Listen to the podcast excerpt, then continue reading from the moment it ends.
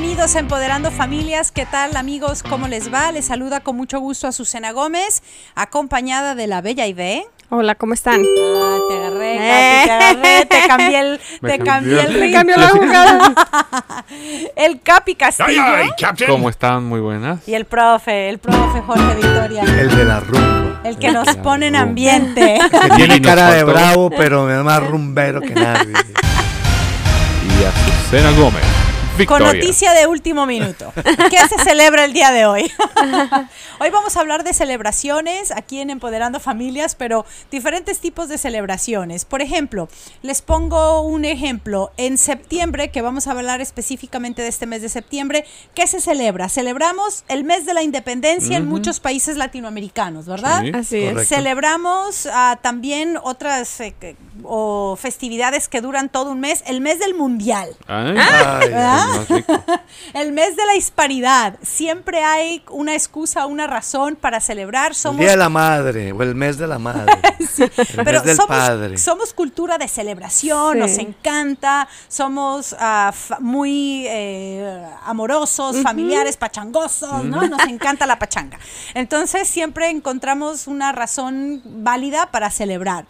En finanzas, eh, en este mes de septiembre se celebra algo también, o más, más que celebraciones de concientización, y Muy se le dedica el mes de septiembre para poder hablar sobre la importancia de los seguros de vida aquí en Estados Unidos. En México, por ejemplo, se, ah, es el mes de la concientización sobre la importancia de los testamentos, ¿no? De cómo proteger tus bienes y tu familia y tal.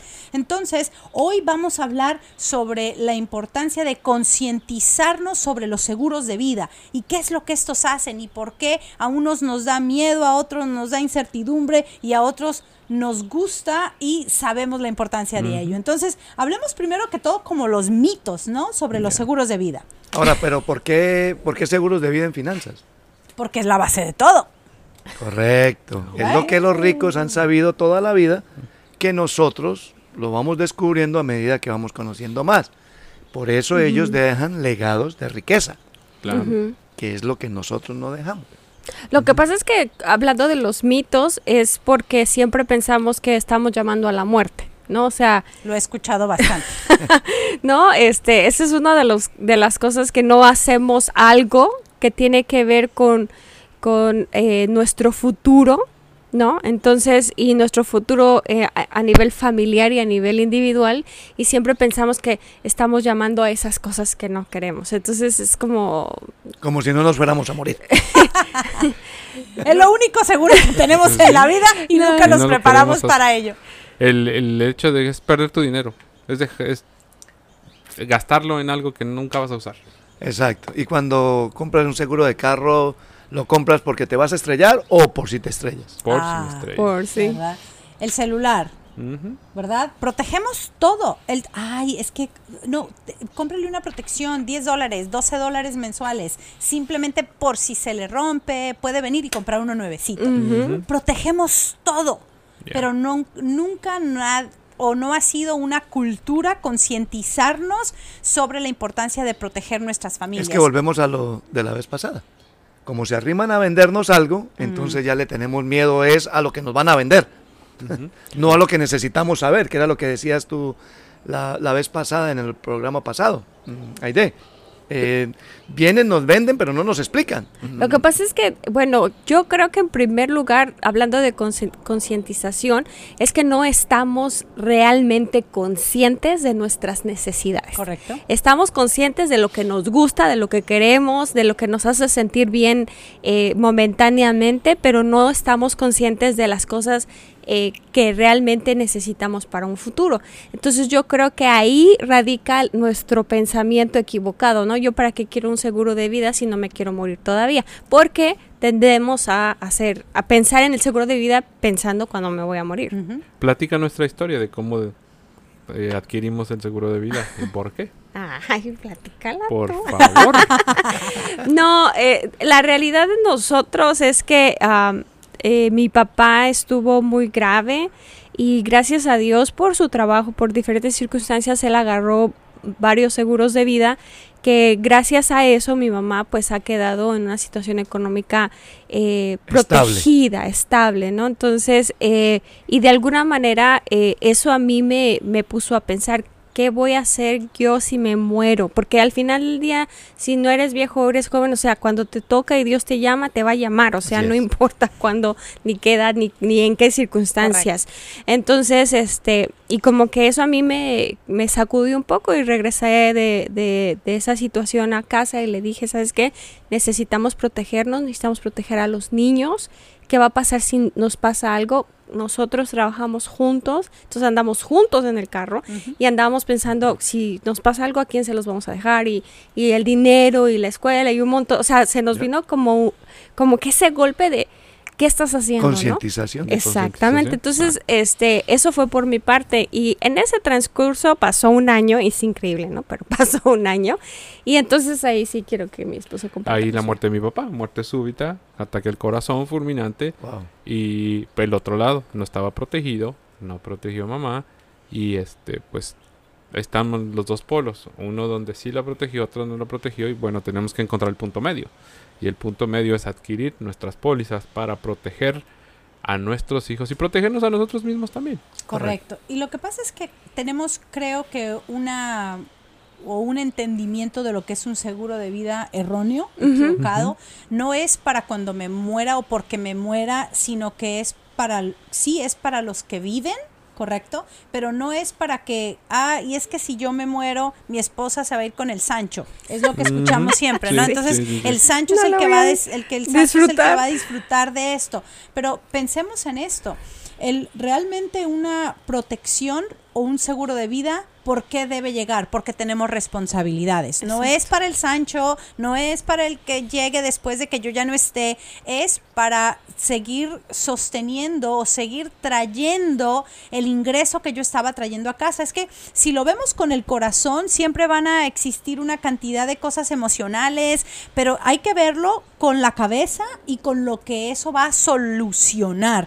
Todos los fines de semana, todos los días, donde quiera que estamos viendo que, ay, uh, eh, recojamos dinero para el funeral de fulanito, recojamos dinero porque esta familia, todo el tiempo, porque esta familia dejó a cinco hijos y esos cinco hijos ahorita no tienen con qué comer, ¿no? Alguien más se tiene que ser responsable de eso. Entonces, hay que pensar en un seguro de vida como un reemplazo de ingreso basado en nuestras necesidades y nuestras responsabilidades. Ahora, si le quieres dejar una herencia a tus hijos con un seguro de vida o a tu familia o a quien sea, eso es diferente.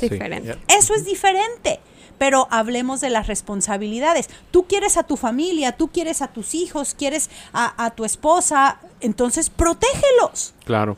es como un seguro de es un seguro de amor. Exacto. Claro. Veamos, veamos, esto. Si yo tengo una casa y he pagado 200 mil dólares y la casa vale 400 mil, o sea, me faltan 200 mil y me muero.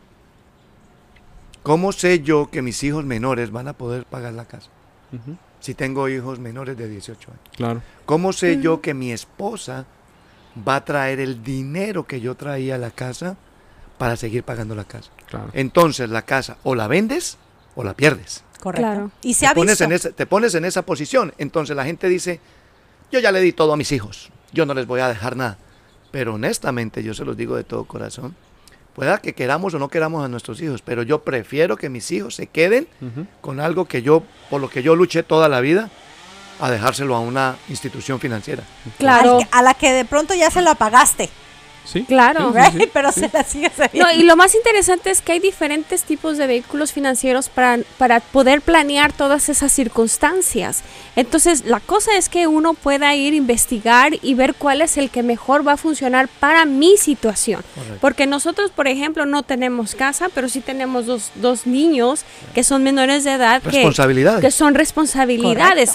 En nuestro caso, a lo mejor es más que nada para dejar un, un una estabilidad y que ellos no tengan que ir a pedir o que tengan que vivir eh, cerca del tío, del, por necesidad.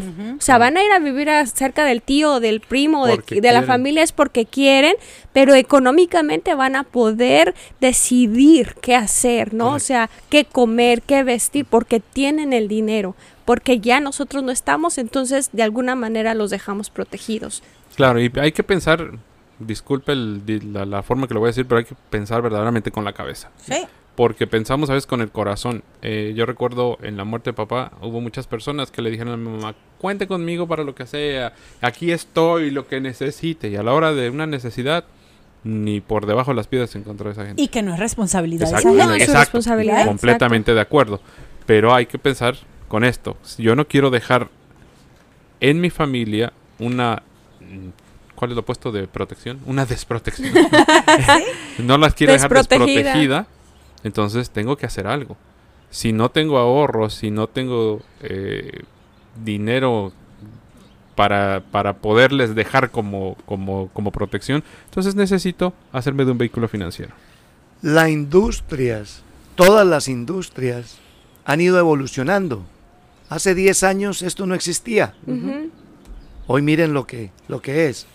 También la industria de los seguros es una industria multi, multi, multimillonaria.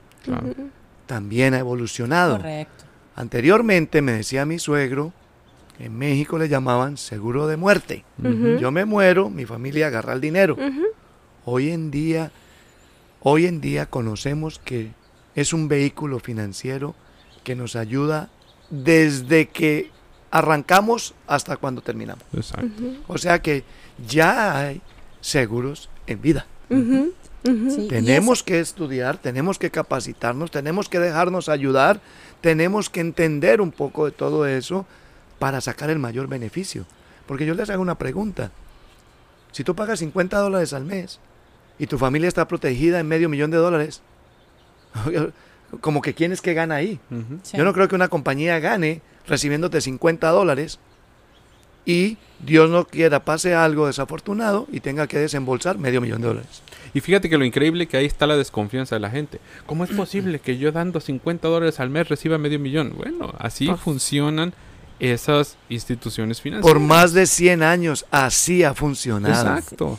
Y una es la evolución de los seguros de vida y de las protecciones y de estos vehículos financieros tan importantes. Necesitamos un programa completo para hablar de eso, así que ese es el, siguiente programa que, que, van a ustedes a escuchar y vamos a hablar sobre la evolución, pero algo que quisiera que toquemos también en este, antes de cerrar este programa donde estamos hablando de, más que todo del concepto, ¿verdad? De los mitos, de las realidades y tal, pero una de las cosas también es que, que ¿Qué es? Así como hablamos de que un seguro de vida cubre mis responsabilidades, entonces hay mucha gente que me dice, es que yo no necesito un seguro de vida, no tengo hijos. O yo no necesito un soy soltero. soy soltero. Y tiene mucho que ver, un seguro de vida se llama seguro de vida, pero tiene muchas funciones.